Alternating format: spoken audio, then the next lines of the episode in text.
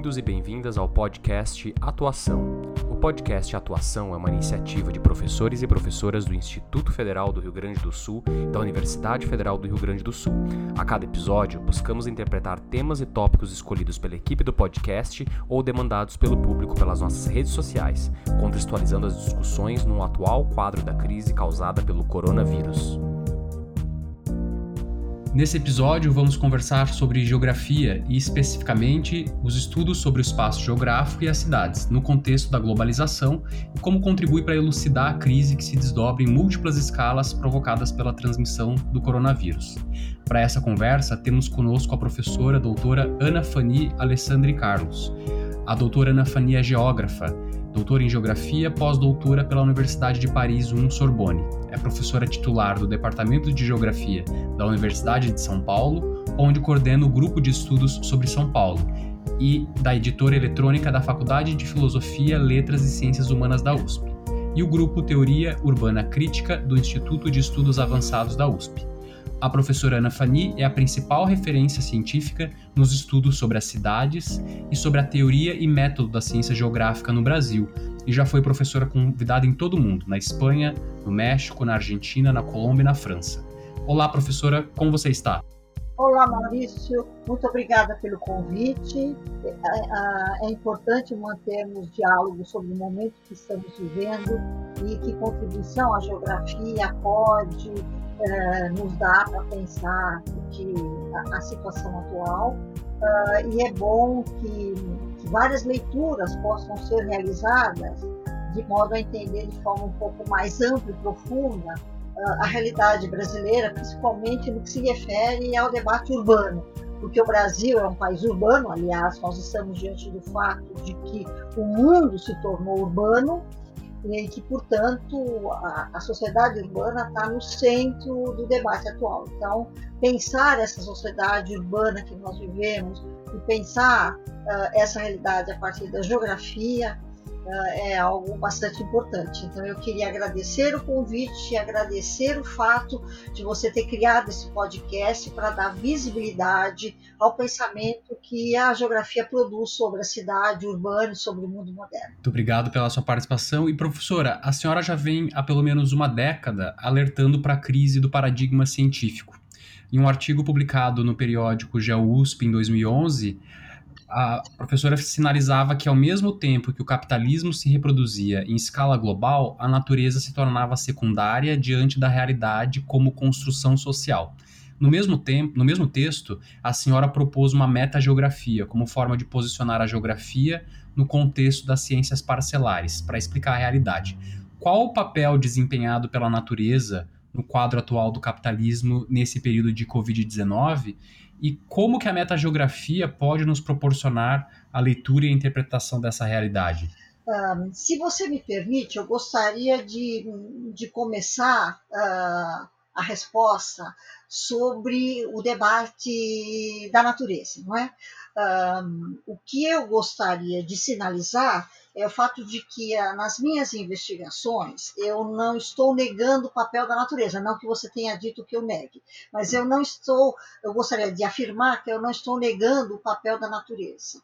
Ao contrário, né? É, do ponto de vista da geografia, né, das investigações em geografia, é, eu penso que é impossível ignorar que a disciplina tem por fundamento a relação entre o homem e a natureza e que a partir dessa relação que ela se constitui enquanto disciplina. Né? Então, portanto, a compreensão que, da relação entre a sociedade e a natureza, né, ela faz parte daquilo que eu considero o cerne da minha pesquisa. Por quê? Porque a minha pesquisa em geografia, ela tem por centralidade, ela da centralidade ao conceito de produção do espaço. É? Uh, e é, o conceito de produção do espaço, que é central na minha pesquisa, ele se desdobra da relação homem-natureza como um movimento de constituição do próprio processo civilizatório. O homem transforma a natureza em um mundo social sem jamais sair da natureza. Não é? Exemplificando de forma bastante rápida, a natureza está presente nas formas urbanas como seu substrato. A natureza é a matéria-prima eh, da produção material da cidade. O relevo, por exemplo, é a forma mais evidente dessa natureza na cidade. Ela sinaliza e orienta muito as formas da morfologia urbana, não é? Ela também influencia os preços diferenciais do solo urbano. Então, por exemplo, na várzea, Uh, nas, que são áreas inundáveis, o preço do metro quadrado da terra é mais barata. Nas áreas do alto das montanhas, né, uh, e nas áreas de declive, também o, os preços da terra são mais baratos. Por quê? Porque são áreas onde o acúmulo de trabalho é muito pouco. É? Uh, essas também, quer dizer, o, relevo na cidade também explica porque na área é de, porque nas áreas onde o preço do metro quadrado é menor, portanto, em alguns casos, como os que eu citei, menos propício um, à ocupação, né, uh, os, uh, essa, essa população que aí mora, por, ter uma renda muito baixa, acaba uh, sofrendo os problemas que a natureza impõe, os deslizamentos, as inundações. Né? Então, é um pouco impossível, mesmo trabalhando com a cidade, negar o papel dessa natureza, da natureza. É? Eu quero rapidamente assinalar que o que há, que há uma relação direta entre a construção material da cidade, essa materialidade da cidade, a natureza na definição dos preços do mercado imobiliário. Não é? Como eu tinha sinalizado há pouco, lugares impróprios à habitação e sem infraestrutura têm os preços da, eh, da terra mais baratos a ocupação dos, das áreas de mananciais, que é um problema uh, urbano muito importante, principalmente nas grandes metrópoles, onde os preços, os pre, não existe preço nas áreas de mananciais, porque eles são, eles são proibidos, têm ocupação proibida. Mas para uma população que não tem acesso à terra, porque não tem salário, porque não tem renda, uh, eles acabam ocupando as áreas de ocupação de mananciais. Essas áreas de ocupação dos mananciais revelam a privação da vida urbana e revelam o fato de que é o mercado imobiliário que obriga essa população a ir se deslocando um, em direção às áreas de mananciais, trazendo como consequência sérios riscos ambientais. É? Então, o problema aqui é que a questão dos riscos ambientais e as suas ações e as ações devastadoras da ocupação dos mananciais é produto, é decorrente da ação do mercado imobiliário em busca de lucros, né, que usa a cidade como negócio, que vai expulsando essa população para a periferia. Não é? Então, o que a gente tem é que a cidade, a metrópole, desculpe, a natureza, ela é constitutiva da cidade. É impossível pensar a cidade sem sem que essa cidade revele a natureza contida no processo. Não é? Evidentemente, a noção de cidade, o conceito de cidade, é muito mais do que essa relação material da qual eu, eu me referi agora. O conceito de cidade é um conceito social, não é? A cidade é um modo de uso do espaço, a, a, a cidade é um modo de vida, a cidade é um produto civilizatório, não é? Um, o modo como o espaço urbano se produz hoje, sob a lógica do valor de troca, não é? explica o modo como se dá essa relação sociedade-natureza mediada pelo valor de troca que se impõe como um problema social. É? Então, a minha investigação ela vai assinalando o fato de que o mundo é uma produção social histórica, aonde ganha centralidade a sociedade como sujeito produtor do espaço e, consequentemente, a sociedade é que produz a história. Então, nesse sentido, a natureza ela não tem a centralidade na explicação da compreensão do mundo, mas ela é absolutamente importante neste movimento. Uma sociedade desigual, produzindo um mundo em que a maior parte da sociedade não tem acesso às suas conquistas, não é? é o que se coloca como uma questão fundamental para pensar a cidade. Esse, encaminhamento é fundamental para compreender o mundo moderno e agir sobre essa realidade. Não é? Um, a questão sobre a, a metageografia. Não é? Eu tenho escrito alguns artigos em que eu proponho e que eu vou desvendar uh, os conteúdos daquilo que eu estou chamando de metageografia. Né? Na realidade, a proposta de uma metageografia não é uma aposta na construção de uma outra geografia, mas a construção de um caminho para compreender o mundo moderno através da geografia. Então, na realidade, a metageografia é um caminho teórico e metodológico. É? Então, quando a gente faz, eh, faz uma análise da realidade, a gente sempre foca ou dá centralidade para alguns conceitos. Né? Como o meu, a minha investigação tem como centralidade o conceito de produção do espaço, que é uma produção social. Nessa direção, esclarece e posiciona a geografia no contexto das ciências parcelares. Por quê? Porque cabe à geografia analisar o espaço. O problema é como, dentro da geografia, as diferentes correntes de pensamento pensam esse espaço.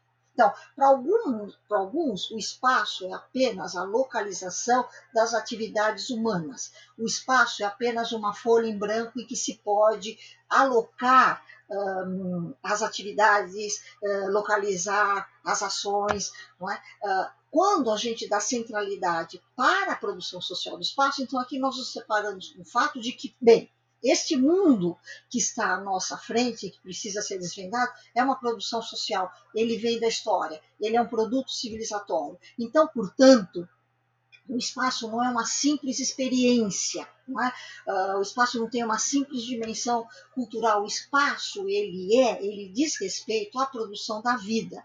Esse caminho da metageografia aponta para o fato de que todas as relações sociais têm uma existência real enquanto existência espacial concreta, que traz como consequência a sua produção. Acabei de citar o fato de que hum, o relevo ganha importância no movimento do próprio processo de produção da cidade e não separadamente. Não é? O relevo ganha, a natureza ganha uma outra dimensão quando pensada do ponto de vista do processo de produção espacial. Então, essas ações sociais ocorrem na vida cotidiana e cada uma dessas ações, por exemplo, o ato de morar, de trabalhar, de se locomover e o ato de lazer ocorrem em espaços, tempos determinados para cada uma dessas ações. Então, a ação da sociedade, para se manter viva, para se reproduzir enquanto sociedade, eles, ela precisa de um espaço. E ao mesmo tempo que ela se inscreve no espaço, se realizando enquanto sociedade, ela produz esse espaço. Então, desse modo, a elaboração do conceito tem uma dimensão abstrata, não é? mas ela está indissociavelmente, a noção de produção do espaço, vinculada à praxis humana, que se define, do ponto de vista da geografia, como socioespacial. Então, nessa perspectiva, o espaço produz e se reproduz como indissociável à realização na vida. Ele, o espaço é um elemento constitutivo da, da, da identidade social. E o espaço se revela como um processo civilizatório. A produção do espaço não existe hoje. Do ponto de vista da geografia, o espaço se produz na história, no momento em que o homem deixa de ser coletor e caçador para, em grupos, atuar sobre a natureza. A partir dessa atuação sobre a natureza é que nós podemos dizer que se inicia historicamente o processo de produção do espaço, que ao longo da história vai ganhando formas, significados e sentidos diferenciados. Então, pensar o espaço como produção social histórica é a condição necessária e indispensável para pensar a produção da vida humana no planeta que o transforma em mundo social histórico. É? Então, esse plano geral ele ocorre e se concretiza no plano da vida, do lugar e do cotidiano. Então, a metageografia é um caminho teórico que aponta uma geografia preocupada em, em, é, destrinchar não é, os problemas do seu tempo, renovando a reflexão sobre a desigualdade. Não é? Nós vivemos numa sociedade profundamente desigual, atualizando as formas de alienação. Né? Nós podemos dizer hoje que a cidade aparece uh, atualizando o processo de alienação, quer dizer o seguinte: a cidade aparece, ela é produzida pela sociedade, mas ela aparece exterior a essa sociedade, não é? Uh, e este processo também nos permite fazer uma crítica profunda ao Estado e à política do Estado. Vou dar um exemplo para tornar mais clara essa, essa posição teórica e metodológica do caminho que eu tenho chamado de metageografia. Né? Uh, parece haver consenso, e é só ler a literatura sobre o urbano, de que as manifestações urbanas nos últimos tempos uh, fazem com que muitos dizem, afirmam que as cidades são rebeldes. Ora, essa ideia me parece absolutamente indiscutível. Não é? Uh, ocorre que a cidade, quando nós trabalhamos com a ideia de produção do espaço, nós estamos diante do fato de que, olha, se a cidade é uma obra civilizatória, se a cidade é um produto social, em sua desigualdade, então a cidade não é o sujeito da ação. Nós lemos muito em muitos textos que a cidade define o seu destino, a cidade gere o espaço. Não, a cidade, a, a, meto, a metageografia permite fazer uma inversão. A cidade não é sujeito. Por quê? Porque quando a cidade se transforma em sujeito, quem que nós o que nós estamos fazendo é ocultar os sujeitos históricos produtores da cidade. É? E que sujeitos são? Esses sujeitos é a sociedade dividida em classe, profundamente desigual, aonde as pessoas têm acesso diferenciado à riqueza e têm acesso diferenciado ao poder. Não é? Então, há um de, esse deslocamento que trabalha a cidade como sujeito da ação obscurece uma sociedade desigual, diferenciada, em lutas contra a hegemonia do capital. Né? Como decorrência, se esvazia a crítica ao Estado e às suas alianças que visam o processo de acumulação do capital atuando na cidade, é? construindo políticas que asseguram o crescimento em, em detrimento, o crescimento econômico, não em detrimento do social. Então, portanto, essa inversão metodológica tem uma consequência em relação a como pensar a sociedade, como pensar num projeto de transformação dessa sociedade. Se eu acredito que a cidade é, é um sujeito de análise e não objeto, então como é, o, como é que eu posso projetar o futuro da cidade? Pensando em políticas públicas para resolver os problemas urbanos.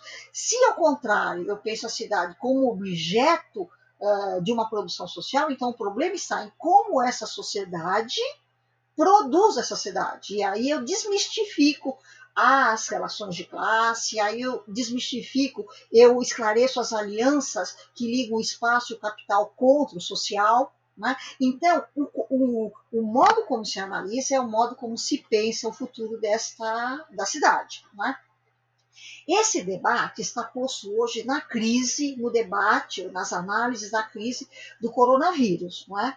Nós ainda estamos vivendo a pandemia, então nenhuma análise é uma análise suficientemente profunda, né? Nós estamos pensando, né, na situação que nós estamos vivendo. Então, o que a gente vê na crise uh, do coronavírus é a preocupação do Estado, principalmente no Brasil, que está profundamente escancarado, é a, a, preocupação desse Estado com a economia e as políticas que se voltam para assegurar o futuro do investimento em detrimento da segurança social. Né?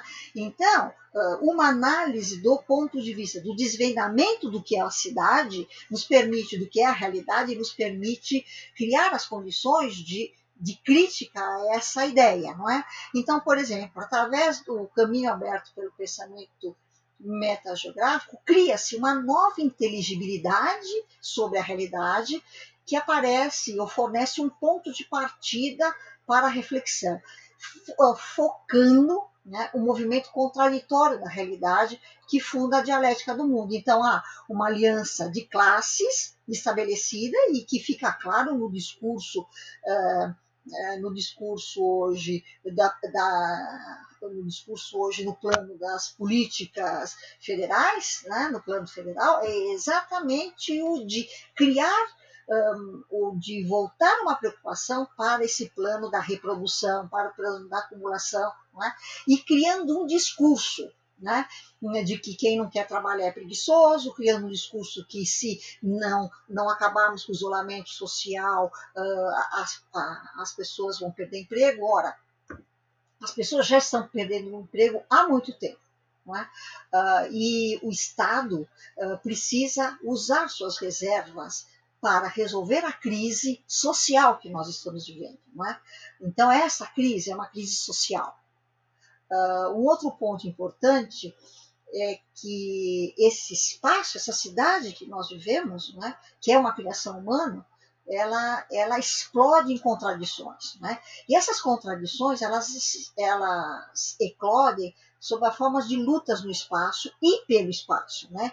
com o aumento das tensões de todos os tipos que se escancaram na vida cotidiana. Não é uma vida cotidiana que é controlada, que é vigiada e que é de privação. Né? E a privação que eu estou dizendo de uma, de uma vida urbana onde uma parte grande da população não tem acesso aos bens conquistados por essa sociedade que nós vivemos. O debate sobre o direito à cidade, ele surge dessa consciência da privação do urbano. Então, o direito à cidade não é uma luta por habitação. Né? O direito à cidade é uma luta contra a privação, as condições desumanas da cidade, né? onde os acessos aos lugares da vida estão todos submetidos às leis do mercado. É? Então, por exemplo, eu não moro onde eu quero, mas eu moro numa relação entre a renda da minha família e o preço do metro quadrado da terra. É? Um, eu, eu não tenho acesso a qualquer uh, lugar de lazer na cidade, passa pela mediação do mercado. É? Uh, os, as políticas públicas são políticas de fechamento de espaços públicos, de, eh, de cobrança é, do ingresso desses, a esses espaços, restringindo essa população. Então, se trata hoje de pensar uma urbanização ou de questionar uma urbanização que, que se generaliza não é? Ah, na passagem de uma economia ah, fundada na hegemonia do capital industrial a uma hegemonia do capital financeiro numa sociedade que hoje é eminentemente urbana. Não é? Então, a crise social que a gente vive requer pensar políticas para a sociedade sem grandes preocupações com os efeitos dela, por exemplo, no setor bancário, que não precisa de mais de políticas públicas, porque os lucros deles são monumentais. Né? Então, a crise que nós vivemos hoje, existem respostas de superação eh, dela, né, que a exigência de políticas públicas em si não responderia. Não é? Então, precisa pensar o caminho não é, uh, de de solução para essa crise em que foque, que tenha uma centralidade na sociedade, como é que o Estado poderia resolver os problemas uh, para minimizar os custos dessa crise que vai uh, sobrecarregar ou que vai cair fundamentalmente na população de baixo poder aquisitivo. Né? Um, essa leitura sintética que eu estou fazendo da realidade que, que, é aberta pelo caminho da metageografia, uh, chama atenção que a expansão do Covid-19 ilumina um problema em essência social, né, que se revela devastadora no plano do lugar, uh, enquanto sua veloz transmissão é produto dos câmbios, intercâmbios e mobilidades criadas no âmbito do processo de mundialização. Ela ataca países, territórios e toda a população. Mas eu quero chamar atenção para o fato que esta ela atinge diferencialmente. A pandemia está longe de atacar a todos de uma forma igual, como muitos vêm uh, afirmando.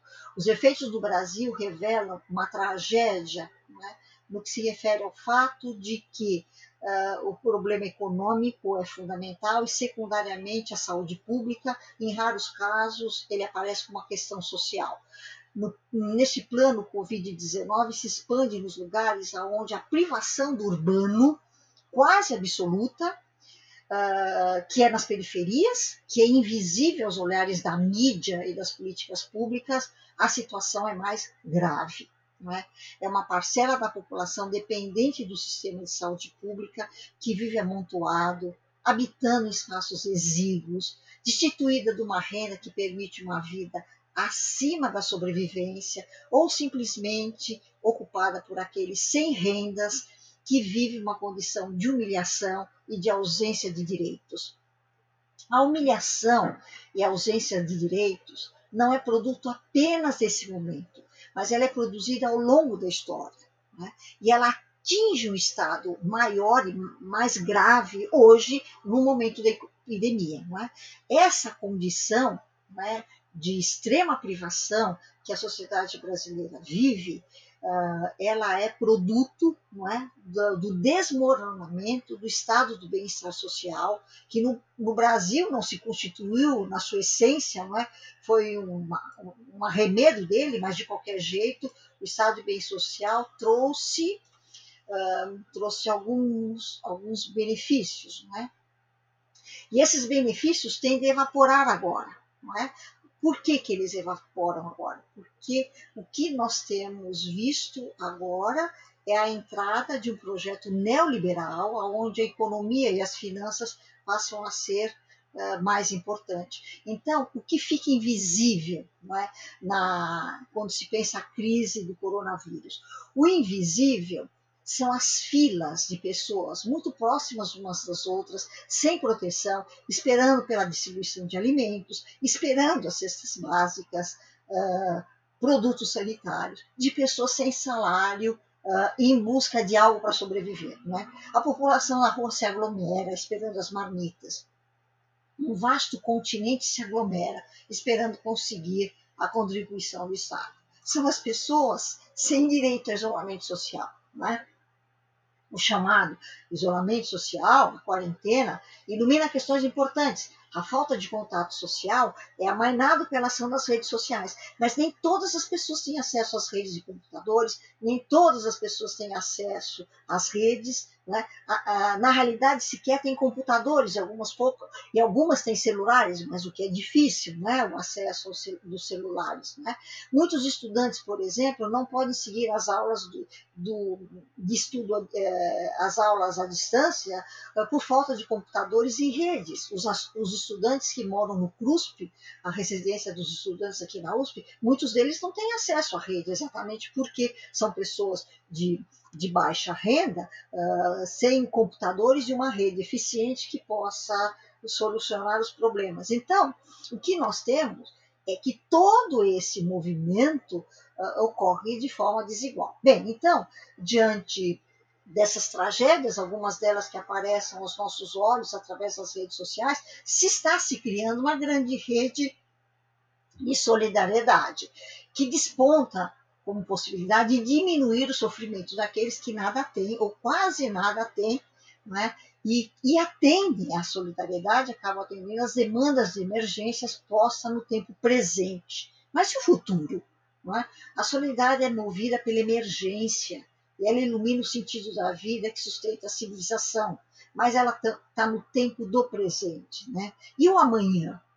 Quando, quando voltamos ao, cotidiano de trabalho, de deslocamento, a solidariedade que surgiu de forma emergencial na época da crise, ela vai se apagar. E nós vamos acordar na época pós-pandemia, com uma sociedade mais desigual ainda, é? com uma hierarquia social mais profunda ainda, e que não faz recuar em nenhum milímetro a segregação socioespacial. Uh, então, as situações de, de, humilhação de uma parcela de, da população sem direito, inclusive à vida, vai se acentuar nesse momento do pós-pandemia. É? Uh, portanto, para falar do hoje, é, a gente precisa situar o fato de que a carência com a qual nós nos deparamos é, uh, é tem uma raiz na história. Para tentar finalizar um pouco essa questão que eu já estou me alongando muito, uh, eu queria dizer o seguinte: as raízes do drama atual estão, por exemplo, no desmoronamento do estado do bem-estar social, que eu já falei, não é? cujas políticas assistenciais desenvolvidas em países do norte se situavam no campo da justiça. No caso do Brasil, a gente não, não, não galgou essa justiça, não é?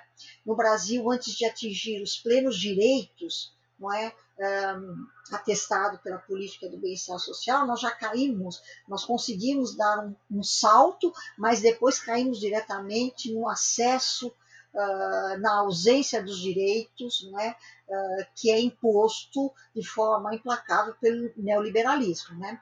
A, as pessoas imaginam, infelizmente a memória é curta, mas em 2016 a emenda constitucional chamada Emenda do Fim do Mundo, né, foi aprovada na época do governo Temer, congelou os gastos de saúde por 20 anos.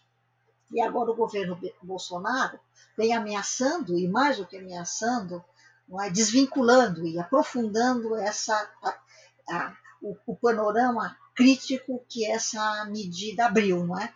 No governo atual, as políticas de desinvestimento em saúde e educação são gritantes. Não é? Então, a crise social que aparece hoje, ela é produto de uma história longa de um país dependente, uma industrialização poupadora de mão de obra, né, que vem se aprofundando hoje com a degradação das relações de trabalho, a flexibilização dos contratos de trabalho, a uberização do trabalho, os contratos de zero hora, o aumento dos preços dos bens necessários à vida, não é? o, o, o preço, o, o, preço da terra, é? aprofundando a segregação. Uh, por sua vez, as políticas públicas continuam visando o crescimento. Né? Elas, o que também não é difícil constatar. Agora, no mês de abril, a Presidência da República editou outra medida provisória que autoriza cortes de, de salários e jornadas de trabalho durante a crise do coronavírus. Né? Na mesma semana em que se edita essa medida provisória, a FEBRABAN anuncia que os bancos, alegando altos custos de captação trazidos pelas crises, aumentam as taxas de juro na concessão de crédito, não é? Então, o que nós temos é que tentar desmistificar é, o modo como essa realidade está uh, sendo construída. Uh, nesse sentido, a ciência, e digo aqui as ciências sociais, que são capazes de trabalhar e pensar e refletir sobre essa sociedade e a geografia dentro delas ganham importância vital. Obrigado, professora. Muito interessante como a, a professora coloca o argumento e desconstrói essa, essa falácia da doença democrática, né? como se essa doença contaminasse todos da mesma forma, né? e também essa falsa dicotomia que está sendo é, disseminada, uma dicotomia neoliberal dessa divisão de saúde e emprego, né? como se as pessoas elas ou tem uma coisa ou tem outra. Isso nos remete a alguns escritos da professora que diz que para desvelar né, o uso e a forma da apropriação do espaço é muito importante a compreensão do corpo como espacialidade humana. Já há algumas décadas a geografia tem dialogado uh, cada vez mais com as diferentes vertentes teóricas, como o feminismo, a teoria racial crítica, a decolonialidade.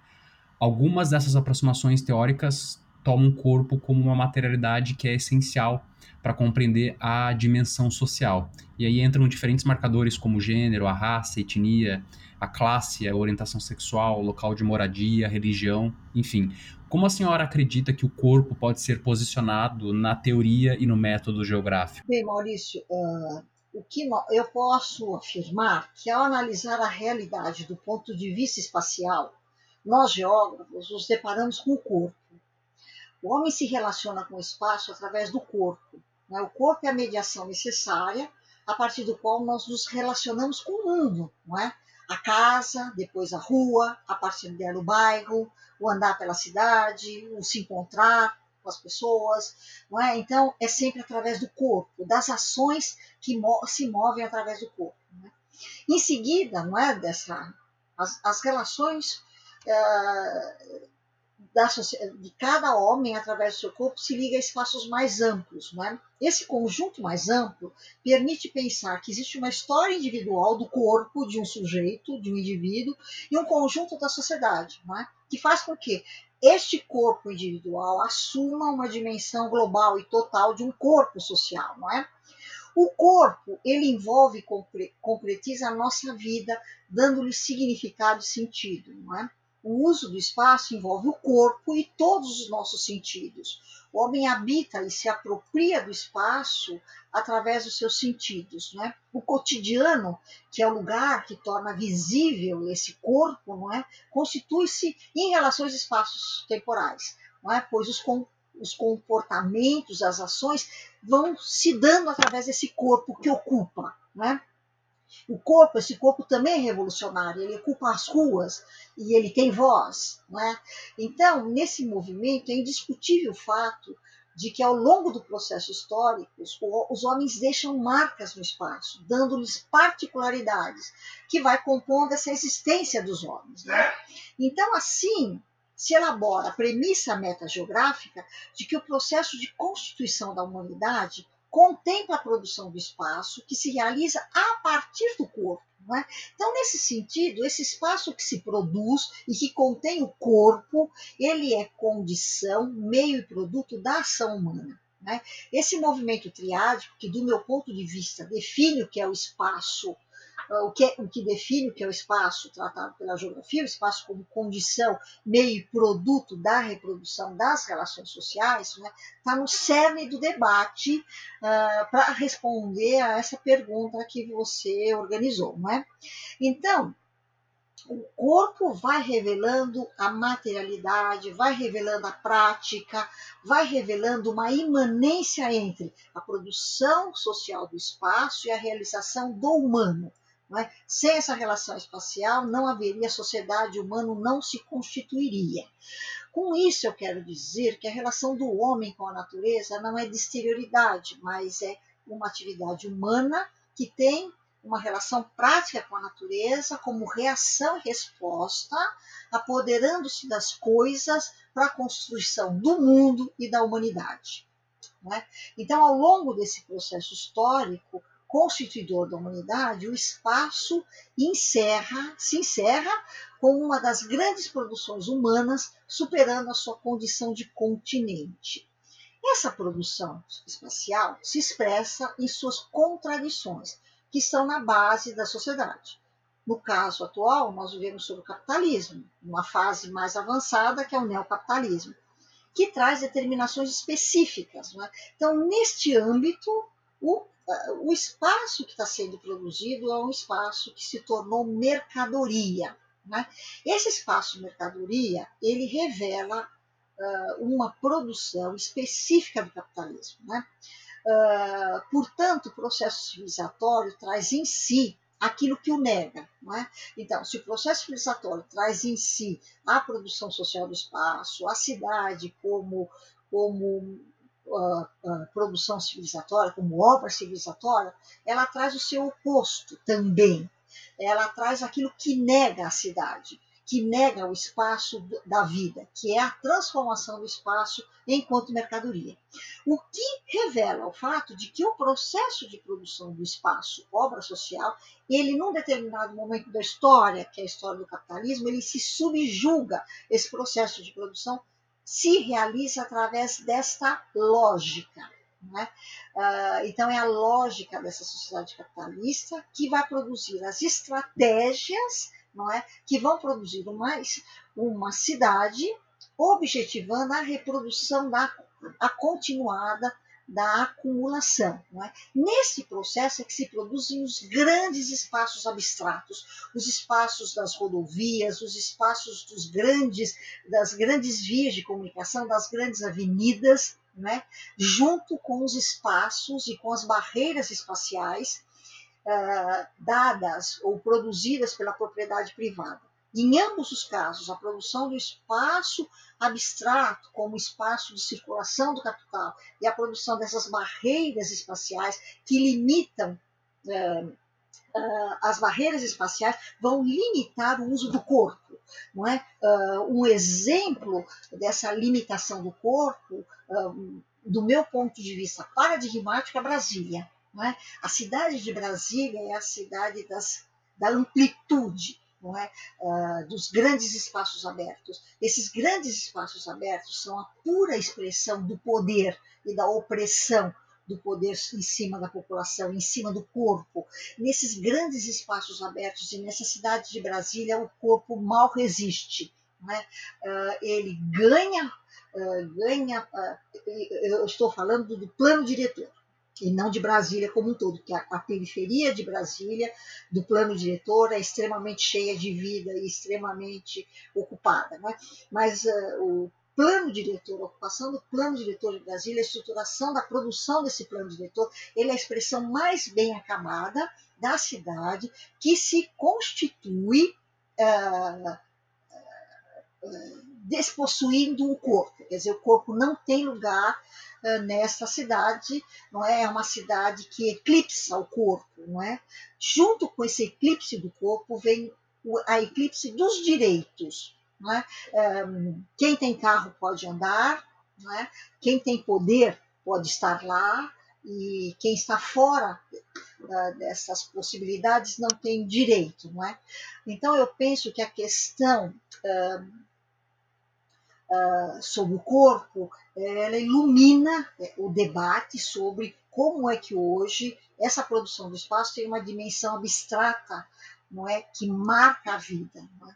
Uh, o debate que você infere daí uh, da ideia do corpo sobre a questão do gênero, a, a questão da raça, não é? Uh, ela, ela tem como ponto de partida, podemos dizer assim, o fato de que este corpo feminino, este corpo negro, uh, esse corpo, ele, ele tem lugares em que eles são interditados, esse corpo é interditado, o lugar do negro uh, é, e o lugar da mulher passam a ser bem definidas, não é? O negro pelo racismo, que muitos querem querem, é, querem crer que não existe na nossa sociedade, mas não é disso que se trata.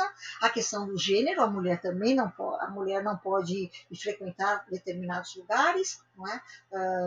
Então, esse corpo, não é? Esse eclipse do corpo também aparece escondendo uh, uma questão da diferenciação da nossa sociedade. Não é?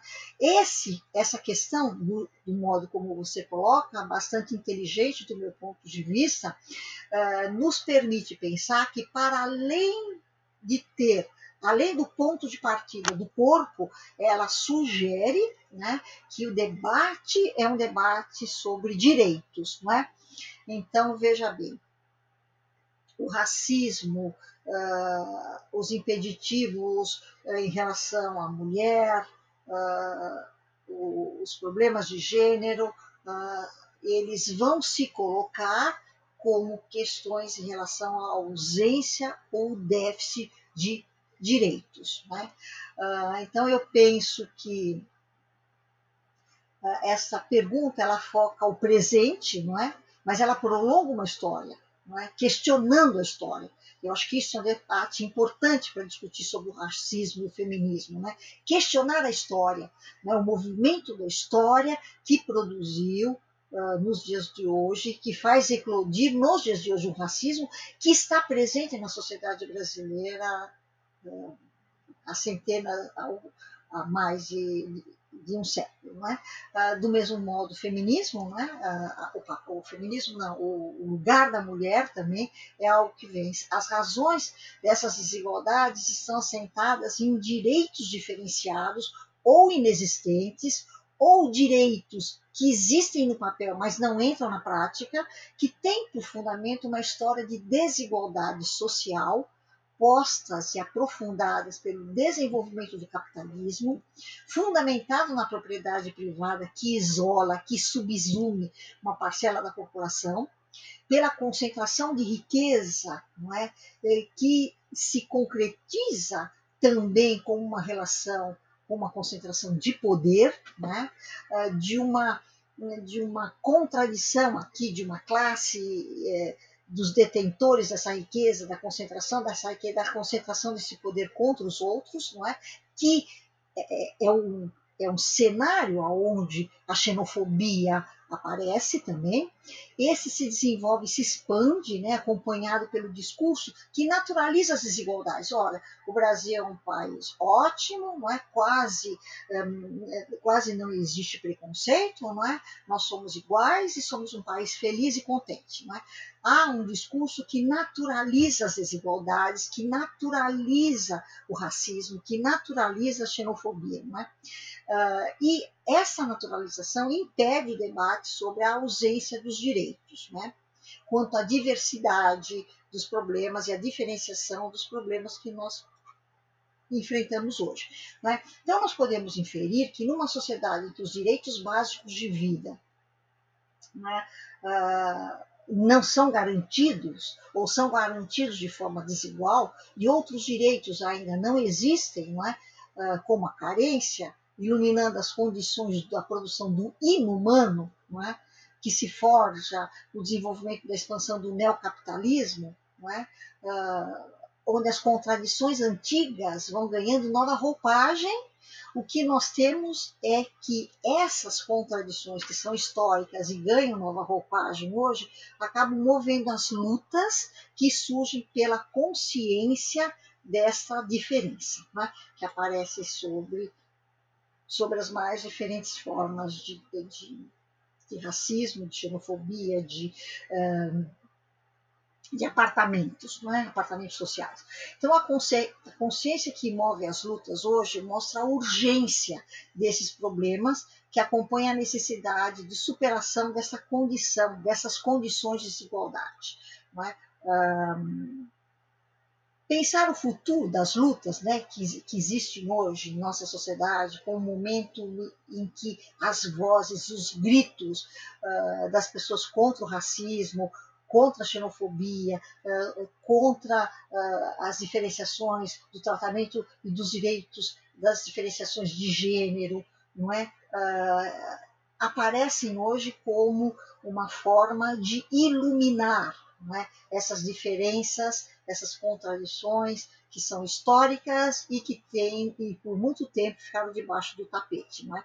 Então, nós estamos vivendo uma sociedade que há efetivamente um déficit democrático, principalmente no Brasil nos últimos dois ou três anos. Esse déficit se aprofunda, não é? Mas, ao mesmo tempo, nós estamos vivendo junto com, com esse déficit, com a democracia, com essa pressão, nós estamos vivendo a explosão de pequenos movimentos que se fazem ouvir, não é? Uh, e que exigem direitos a uma prática socioespacial igual. Não é? Pensar o projeto de uma outra sociedade capaz de questionar o capitalismo como um modelo civilizatório exige a união, de, do meu ponto de vista, de todos esses movimentos, de todos esses grupos que, que, que, gritam contra a subsunção deles a essa sociedade capitalista, é? uh, em luta contra as privações, é? visando um, a transformação dessa sociedade.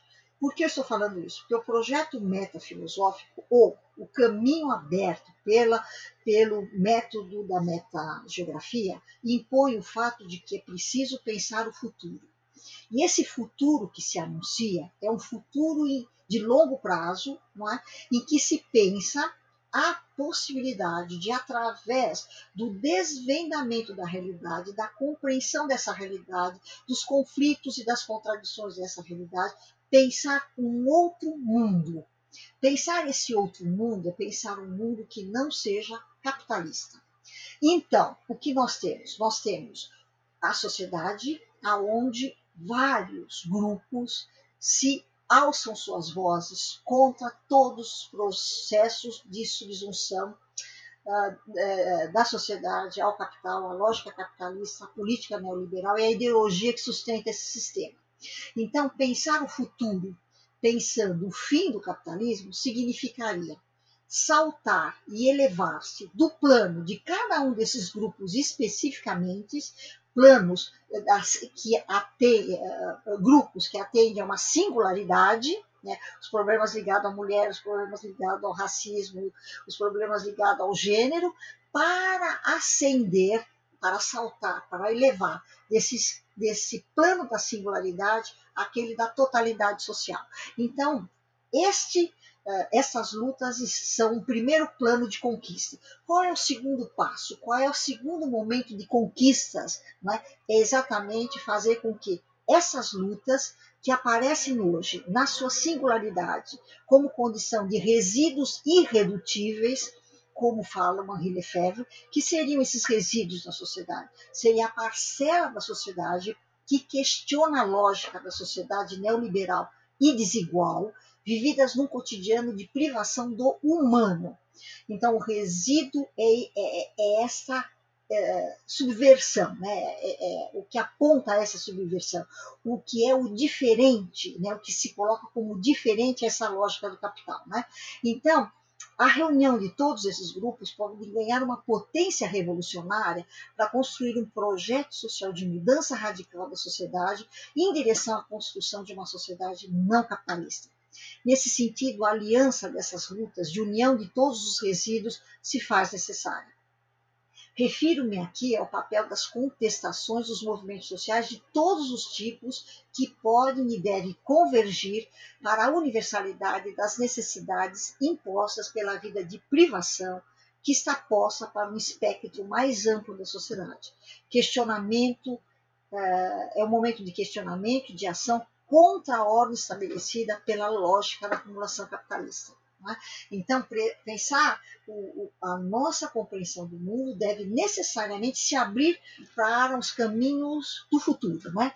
E eu acho que a universidade tem um papel importante né, na visibilidade dessa luta, no esclarecimento dos seus fundamentos, escancarando a desigualdade construída ao longo da história, que se aprofunda hoje e que hoje ganha um papel importante na construção de um projeto de futuro para a sociedade brasileira. Maurício, eu acho que é isso. Obrigado, professora. É, e a senhora publicou e orientou trabalhos científicos no âmbito da geografia do turismo é, com uma abordagem crítica, já escreveu que espaços turísticos como a Disney, Cancún e tantos outros da América Central e do Sul se tornaram palco por excelência da acumulação do capital e se constituíram de simulacros ou expressões de não lugares, né? Que mantido às custas da exploração de trabalhadores e trabalhadoras pobres, contribuem para a manutenção desigual dessa divisão internacional do trabalho, que também mostra o seu lado, o seu lado selvagem hoje, quando a gente pensa no acesso à tecnologia do monitoramento da Covid, como os testes né, e os respiradores.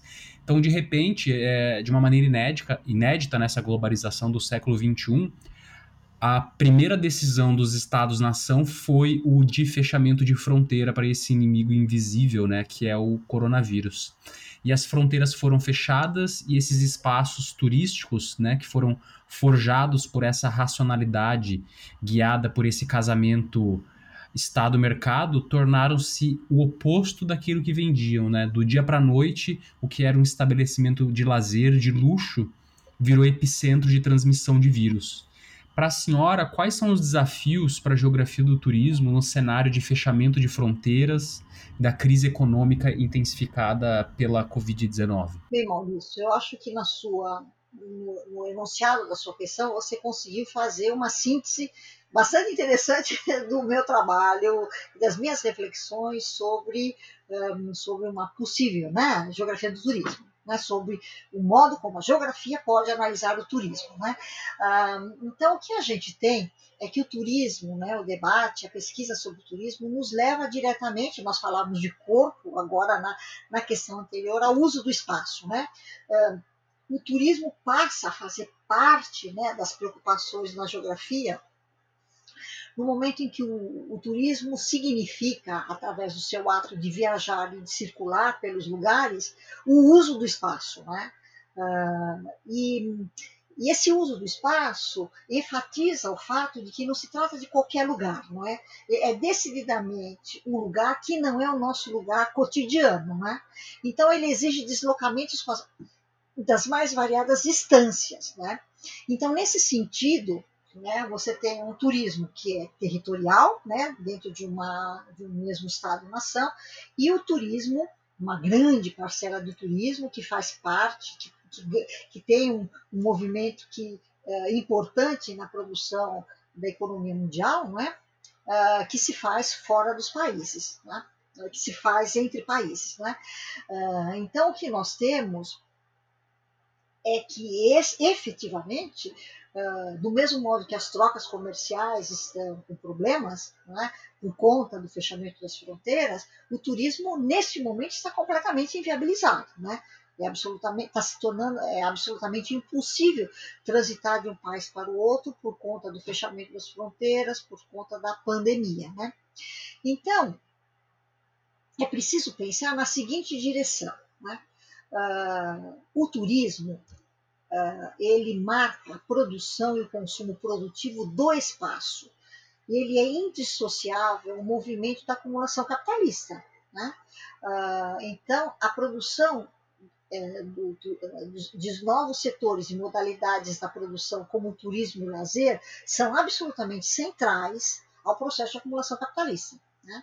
Uh, nesse sentido, do ponto de vista do papel da geografia na análise do turismo, o movimento atual da produção de espaços turísticos revela a passagem da produção de um espaço como condição da, da acumulação do capital, quer dizer, o espaço como o, o lugar né, onde se realizaria o processo de produção específico de mercadorias, que se constitui como lugar de trabalho, o lugar da produção, o lugar da circulação e o lugar da venda, cada um deles exigindo produção de espaços específicos, né, nós caminhamos agora para um outro patamar. Não que esse deixe de acontecer, mas para o patamar em que a própria produção do espaço passa a ser central né, para superar as crises da acumulação.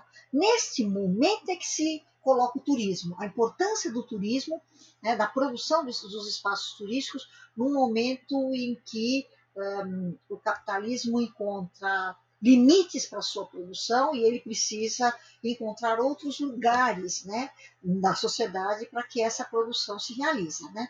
Bem, então, o turismo ele entra. Isso que é importante. Eu preciso sinalizar para você que o turismo se realiza neste movimento. Né? E, portanto, a ampliação do turismo, né, das viagens de turismo, não é, é uma estratégia importante do, da economia mundial hoje, como um momento de reprodução do, do capital. É? Então, esse momento da produção é?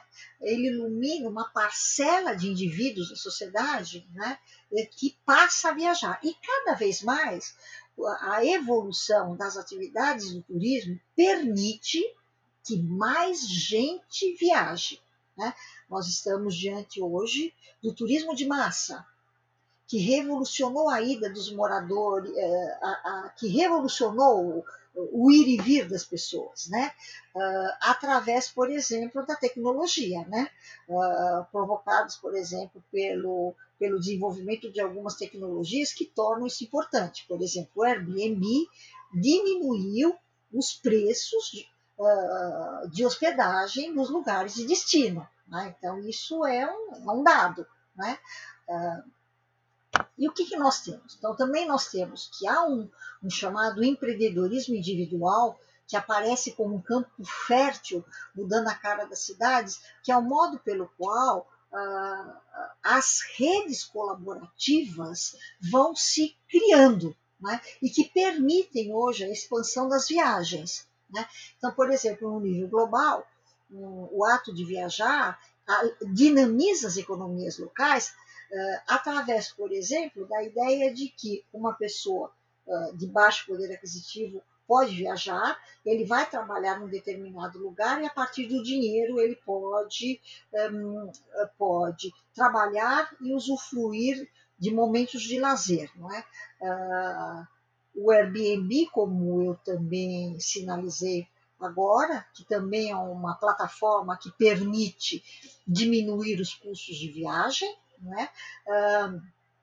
a utilização das tecnologias de comunicação e de consumo colaborativo vão criando cada vez mais possibilidades do, de aumentar o número de viagens, né? Uh, o que eu falava agora há pouco, uh, exemplificando melhor, a plataforma do World Packers, World Packers troca moradia por serviços, o que provoca as mudanças no mundo do trabalho que cercam as atividades associadas ao turismo, como contratos de trabalho, por exemplo. Né? Uh, essas transformações que vão acontecendo no mundo do turismo não é? Uh, apoiados na tecnologia da internet, se faz fomentando a competitividade que está ligada às exigências globais do neoliberalismo, num momento de diminuir os custos, aumentar as vendas, como forma de aumentar a lucratividade. Né? Então, este é o quadro atual do turismo. Só que este quadro do turismo, como produto da expansão da economia fundada no turismo, criou um conjunto de contradições. E essas contradições têm se acentuado ultimamente. Então, de que contradições se trata? Né? O aumento dos visitantes, a criação do turismo em massa, o movimento em massa do turismo, acabou colapsando os principais destinos turísticos. Não é? Uh, uh, então, o que acontece é que é, esses destinos turísticos completamente é, colapsados né, é, colocam, é, nos colocam o problema de degradação das áreas que recebe, impedindo os antigos usos. Né? O Airbnb e o seu desenvolvimento, do ponto de vista econômico vitorioso, acabou expulsando os moradores que viviam de aluguéis, exatamente nessas áreas turísticas, e em áreas de destinos turísticos, por ser áreas de destino turísticos, o preço do metro quadrado da terra aumentou terrivelmente, porque aumentou a oferta, a demanda de pessoas em busca de habitação. Então, as pessoas que moravam de aluguel foram expulsas dos seus lugares para dar lugar àqueles que vinham para os turistas.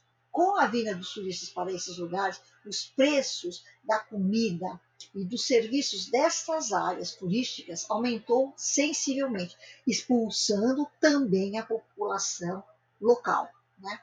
Então, o turismo, ao se desenvolver como um ato de consumo produtivo do espaço, vai gerando conflitos nos lugares de, rece de recepção, aumentam os preços das infraestruturas voltadas ao turismo.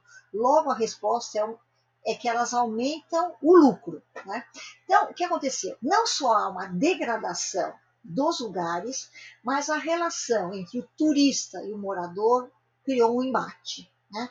Então, o evento do turismo em massa gerou um overturismo, em alguns lugares do globo, o que significa que o crescimento do turismo no espaço é desigual, acompanhado pelo que se convencionou chamar de turismofobia, que é o choque entre o morador e o turista. Né?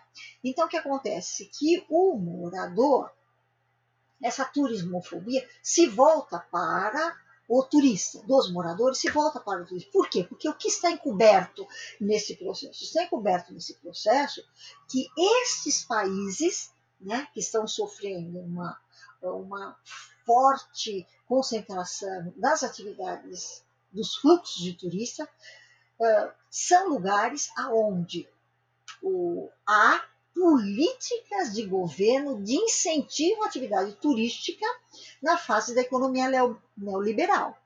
Não é? Uh, é o caso específico de Barcelona. Né? Houve, uh, no momento da, das Olimpíadas, né? Houve um momento em que toda a cidade se renova né? e se renova voltada para o fluxo de imigrantes e para o turismo que daí vai chegar. Né? Então, há políticas específicas. Né? O próprio o Brasil existem todos os estados, todos os municípios têm, um, têm políticas específicas né, de atração de turistas no momento em que, como eu assinalei, não é mais um momento em que nós vivemos de uma sociedade industrial produtora de mercadorias clássicas, como mesas e cadeiras, mas é uma economia neoliberal fundamentada num sistema financeiro que se realoca aonde uh, a possibilidade de lucros maiores. Então, uh, o turismo é uma aposta uh, muito grande, geradora de lucros para os lugares, para os destinos turísticos. Não é? Bem, então, portanto, todas essas políticas gerou em pouco tempo o seu contrário, né? criou uma crise. Né? Criou uma crise. Então, o que vai acontecer? Né? O que vai acontecer é que diante das crises é, que estão afetando e que acabam afetando o próprio movimento turístico, os lugares turísticos é, estão tomando medidas, estão criando políticas de seletividade de turismo, de turistas. Então, por exemplo, vou te dar três casos. Exemplificar Amsterdã, onde os residentes da capital holandesa pediram, né, eh, foram para as ruas, reclamaram, uh, pedindo políticas que freassem o fluxo de imigrantes, né? Uh, ou, desculpe, o fluxo de turistas, né? Uh, a imensa a imensa escultura de I Love Amsterdã foi rapidamente foi tirada porque ele era um, na frente do, de uma grande esplanada de museus, exatamente para impedir, tentar diminuir o fluxo para aquela região. É?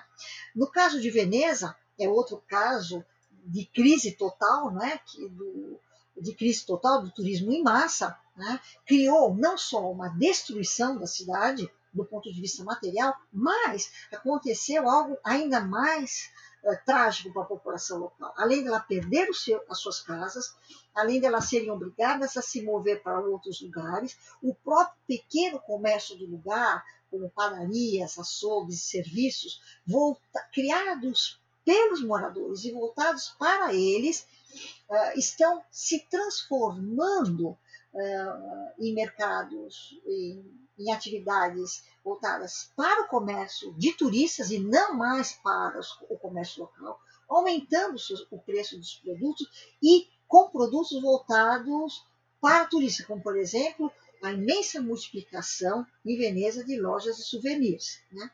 E os hotéis, né? a rede de hotéis internacionais uh, é, que está um, um, segurando, ou que está para onde se converge uma parte grande dos, dos turistas. Então, a, a, a, o debate em Veneza, além da degradação e do aumento era o fato de que quem está ganhando com isso é o capital internacional que está aplicado na cidade. Barcelona é o terceiro caso que eu queria sinalizar, não é? Ela, a cidade, né, o centro da cidade está sofrendo um esvaziamento, existem movimentos muito fortes, não é? Questionando a existência de, uma, de um aluguel turístico, né? Uh, e o desvio das casas, né, da moradia do centro da cidade para o turismo e não para a população local, não é? Bem, então o que, nós temos? Diante desse panorama cíclico, uh, crítico que, que o turismo está vivendo, a saída, né, tem sido a criação de políticas de seletividade dos turistas. Né? Essa política de seletividade dos turistas vai na direção contrária, portanto, ou numa, numa situação de freio ao chamado turismo de massa, né? Uma crescente massa de turismo de classe média, por exemplo, dos, de países populosos como a China, que passou a ganhar o mundo aproveitando dos descontos das companhias aéreas de low cost, dos cruzeiros baratos, locações de imóveis particulares mais econômicos do que muitos hotéis, né? Então, essa invasão não sustenta mais, de forma predatória, não sustenta mais a economia do turismo. Né? Bem, fazendo, pensando em algo, digamos, um pouco no futuro, né? a pandemia pode vir a restabelecer esse mercado. Né? Por quê? Porque o cenário de pós-pandemia ele é uh, um cenário que vai convergir para as ações que já estão pipocando na Europa, por exemplo, na criação de políticas seletivas. O que significa essas políticas seletivas? Significa uma, uma lei muito antiga da economia, que é o seguinte: eu diminuo o número de turistas e aumento e, e compensa-se diminuição do número de turistas pelo aumento do número daqueles que podem pagar mais. Né? Então, essa equação econômica é bastante simples. Então, o que eu faço? Eu diminuo, crio políticas para diminuir a massa que chega e, e políticas que atraiam uh, as pessoas com mais alta renda. Então, portanto, no cenário pós-pandemia, né, as cidades privilegiadas os focos, os lugares, os destinos privilegiados do turismo internacional vão, uh, vão criar essas políticas de seletividade, tornando o turismo um, uma atividade voltada às pessoas de alta, de média e alta renda, que não sairão de alta renda certamente não sairão prejudicados uh, dessa crise de pandemia que nós estamos vivendo. Então, provavelmente, o cenário, né, a minha hipótese é que esse cenário pós-pandemia, né, uh, ele vai uh, criar, do ponto de vista econômico e do ponto de vista da acumulação, um equilíbrio né, apoiado no desenvolvimento dessas novas tecnologias, né, das novas plataformas que vão permitir o capital a continuidade da reprodução, mesmo numa fase crítica. Convém não esquecer, hoje em dia está, muitas a preocupação em relação ao, ao momento pós-pandemia, a realidade pós-pandemia, parece estar criando outra, uh, outra névoa, porque na realidade convém não esquecer que o mundo pós-pandemia ainda será um mundo capitalista. Com isso, eu quero dizer que a pandemia não é uma revolução social capaz de criar um enfrentamento com a lógica da acumulação, com as políticas econômicas, mas aquela em que novas estratégias vão ser construídas para a sobrevivência do capital, visando a superação da crise. Então, nesse sentido, o turismo, como uma das três grandes economias, das, dos, dos, três grandes tipos de atividade né, que se coloca hoje no desenvolvimento do projeto neoliberal, ele, ele vai ele vai estar se reproduzindo. Evidentemente, de uma forma desigual. Né? A atividade turística vai, como de resto das atividades econômicas, será redimensionada. É? Haverá queda de renda em alguns setores importantes de consumo turístico, com desemprego e fechamento de pequeno comércio, é? e vai haver uh, um crescimento, um aumento de lucros naqueles destinos que vão uh, se uh, readequar a esse novo período.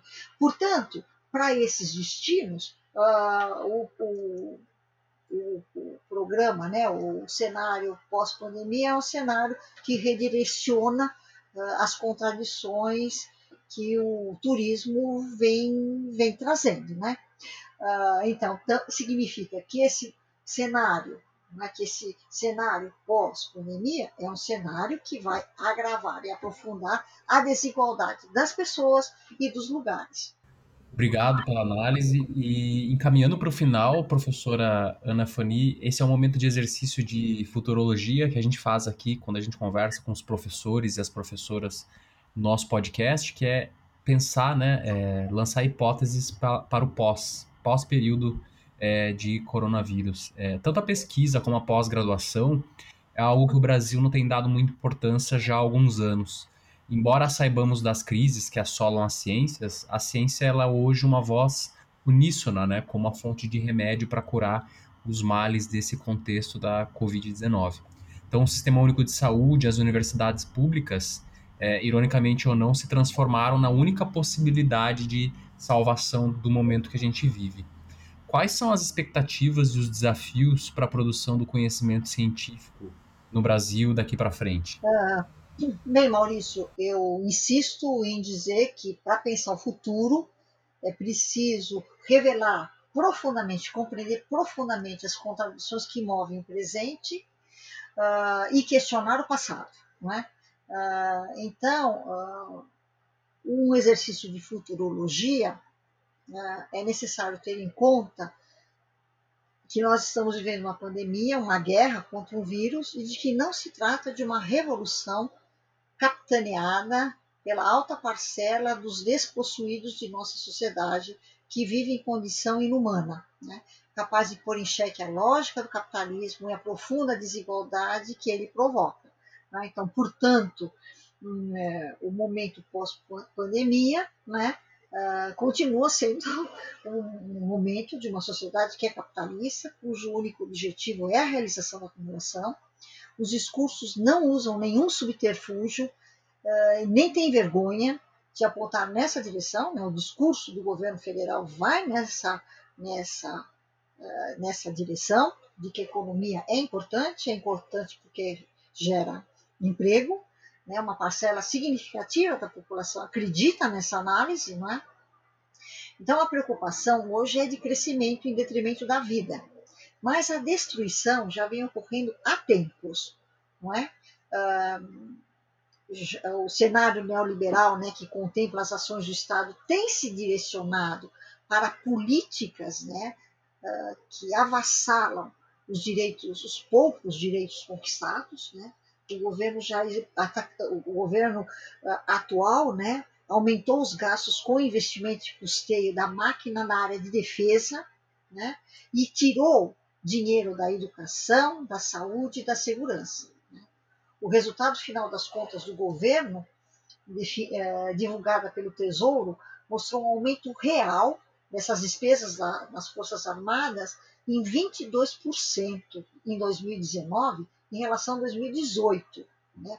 Houve um incremento de 4,2 bilhões né? uh, no ano passado sobre 2018. Né? A proposta orçamentária para 2020 do governo federal reduz 18% do orçamento do MEC em relação a 2019, que já tinha havido diminuição. A CAPES diminuiu a receita dela de 4 bilhões para 2. Né? A previsão de dinheiro para gerenciamento dos hospitais universitários sofreu um corte de 24%. Né? A empresa brasileira de serviços hospitalares teve um orçamento uh, em 2020 de 3,2 bilhões contra 5 em 2019. Né?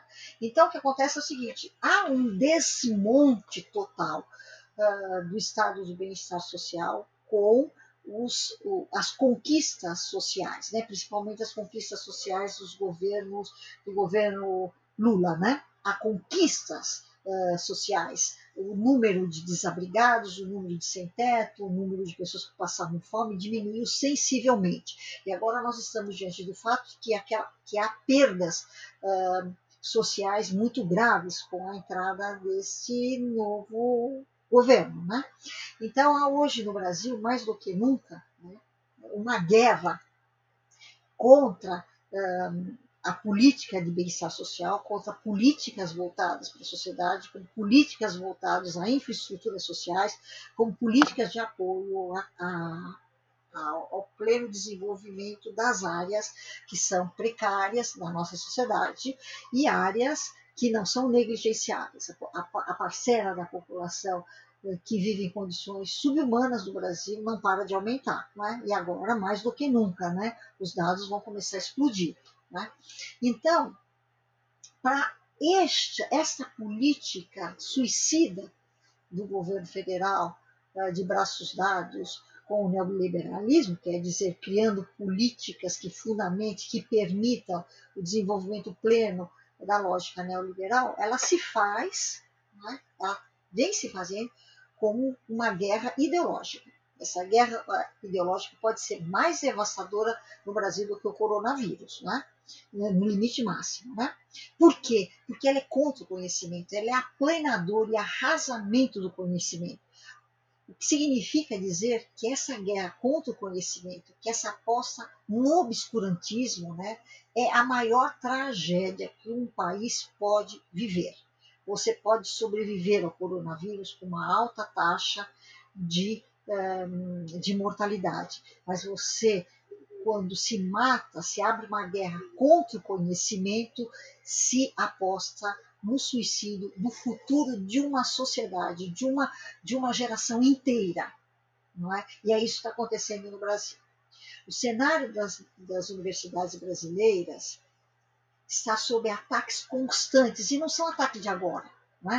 Uh, o, os governos do Estado, o último governo do Estado já sinalizava que para que, que a FAPESP, que é a agência de fomento, precisa de tanto dinheiro para as ciências humanas? É necessário dar dinheiro para a área técnica. Não é? Ah, então, o que nós temos é um ataque profundo né, da produção do conhecimento, fundamentalmente das, das ciências humanas. O que não quer dizer que as ciências exatas, que têm mais importância no cenário mundial e que agora vão ganhar ainda mais importância não tenham sido dilapidados. Se, uh, laboratórios depauperados, uh, pesquisas encerradas, uh, tragicamente ou encerradas, não é? Então, essa diminuição de verba, a ingerência nas atividades acadêmicas, a imposição ideológica, a pressão sobre a autonomia universitária, não é? é uma violência política deste último governo, é uma violência total não é? contra o futuro de uma geração inteira e, portanto, um suicídio não é, para a nossa sociedade. Né? Na universidade há uma vigilância muito grande. Né?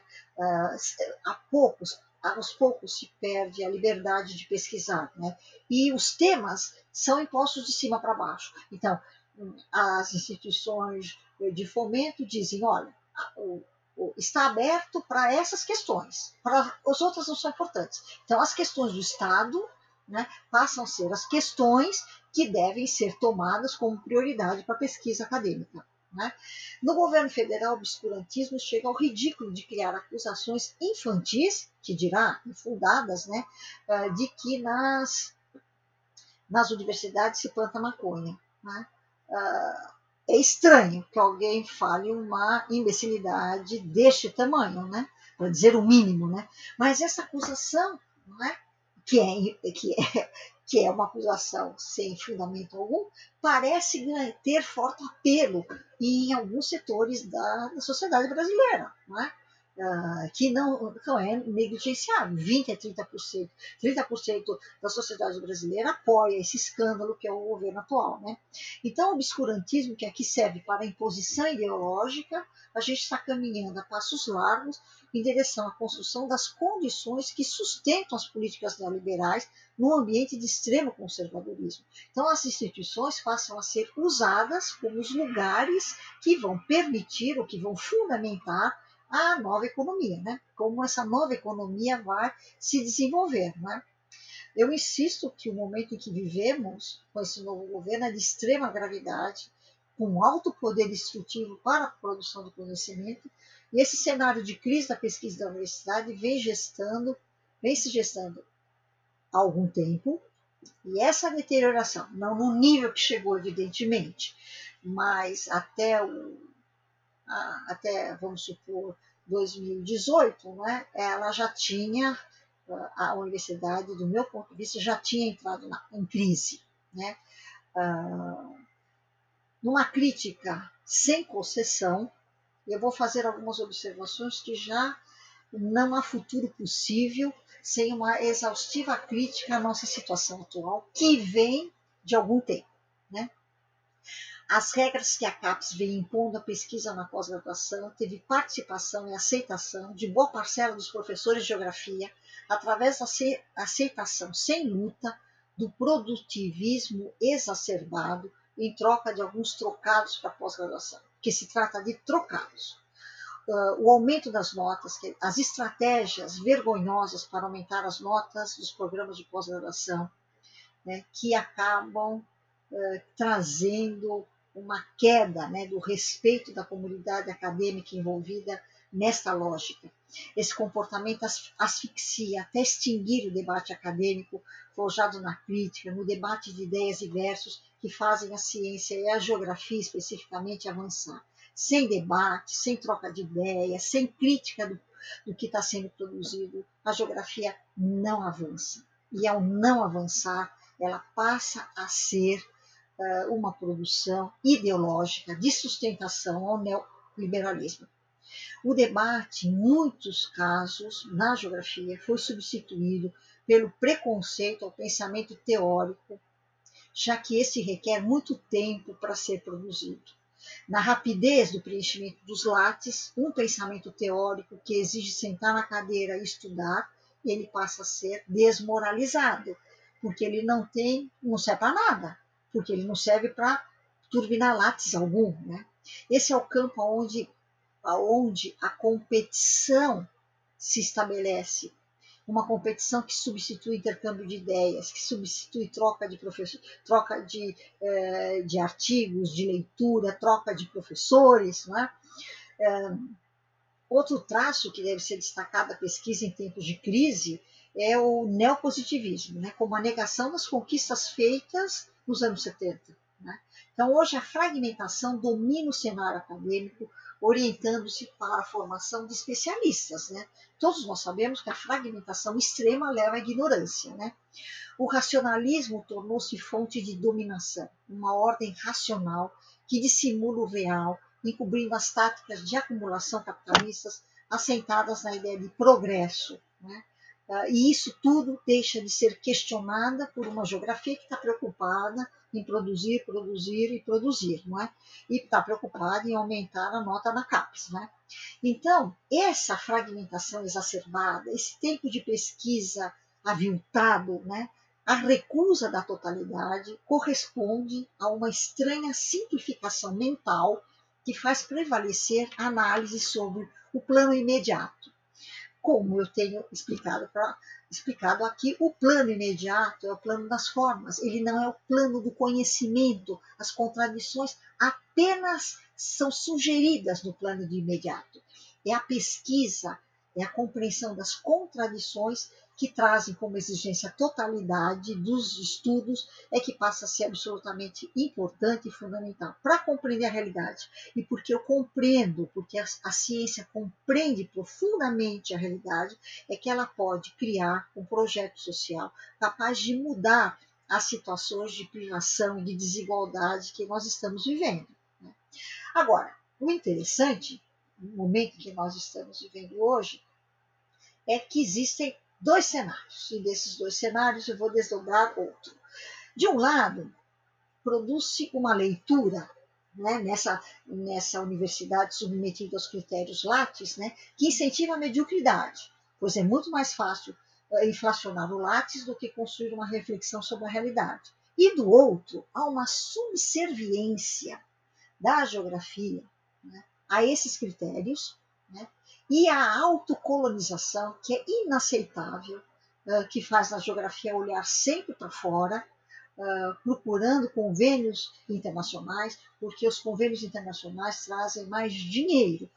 É? E o que inibe né, essa preocupação exacerbada, inibe o conhecimento, enfraquece a formação de geógrafo, tira aquela prática do conhecimento que se faz com reflexão e com estudos, não é? A prática acadêmica passa assim por momentos que já eram difíceis uh, antes desse novo governo assumir, né? A busca da eficiência embasada na ideia de racionalização das atividades universitárias no seio da sociedade produtivista traz enormes prejuízos. Vem trazendo enormes prejuízos à geografia aumentou a produção e diminuiu a qualidade da reflexão geográfica. Os obstáculos se elevam ao pensamento, é? novas situações dominam o ambiente acadêmico, dificultando a nossa tarefa. É? A alegação da busca por produtos e a eficiência justifica né, para a lógica atual de desmanche da universidade a ineficiência do pensamento teórico. E assim, a política atual contradiz o sentido da universidade como produtora de conhecimento original em lugar de formação. Não existe cidadania possível, não existe a constituição do humano possível sem a constituição do conhecimento, sem a produção do conhecimento e sem a formação, né? que tá, vem com o ato de conhecer o mundo. Imagine que inicialmente na história a magia era uma forma de conhecer, ou uma evolução profunda essa evolução do conhecimento, esse sentido do humano como conquista da história vem se enfraquecendo e sendo abatido hoje em dia, não é? E, finalmente, para completar, nós vivemos uma contradição muito, muito inédita. O mesmo governo, mesmas, as mesmas políticas que negaram a ciência, que negam a ciência, que promovem o obscurantismo, é a mesma agora que vai buscar na ciência, pelo menos parte do governo, né? na ciência, um momento para superar a crise que nós estamos vivendo. Né? Todavia, com a leitura hegemônica da pandemia, é que ela é um problema de saúde, é que ela é um problema de econômica e secundariamente de saúde, ou um problema de saúde que prejudica a economia, os holofotes e os discursos apontam a importância dos ramos, de alguns ramos de conhecimento e não de outros. Então, medicina, biologia, a tecnologia, a economia, a estatística, não é? E em muitos casos ignoram-se ou esquece-se propositadamente, que é um vasto campo das ciências humanas que produz um conhecimento tão importante quanto as ciências médicas, biológicas, econômicas ou tecnológicas. Esses são desprezados por motivos ideológicos, porque podem prestar um desserviço ao neoliberalismo, mostrando suas entranhas, bem como iluminando o fato de que o cidadão entende mal a sua situação no mundo, envolto em múltiplas alienações Portanto, a tarefa primordial da universidade e da pesquisa é o desvendamento do mundo e da vida de privação vivida por parte significativa da sociedade brasileira, que não quer esmola nem políticas assistencialistas, mas elas querem uma vida plena, criativa, humana e digna. O cenário brasileiro hoje apela para mudanças e essas vão em direção à construção de um outro projeto de sociedade, que não é essa que se está pensando no cenário pós-epidemia. Né? Uh, a minha hipótese, a tese do, da minha investigação, do ponto de vista da totalidade dela, é a exigência da compreensão da realidade, que é a nossa tarefa e o nosso compromisso para a sociedade. Sem essa compreensão da realidade, a sociedade não se move em direção a um, um, um outro futuro do que aquele que a subsume né? e que tira dela o poder de opinar. Não, é?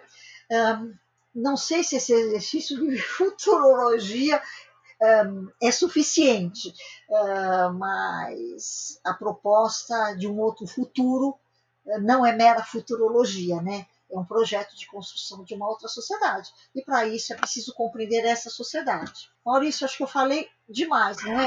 Não, pelo contrário, eu agradeço muito. Acho que a, a análise da, da, da, professora nos traz elementos muito importantes para refletir. Eu agradeço muito o tempo da professora aqui para conversar conosco e compartilhar todo esse conhecimento. Muito obrigado mesmo.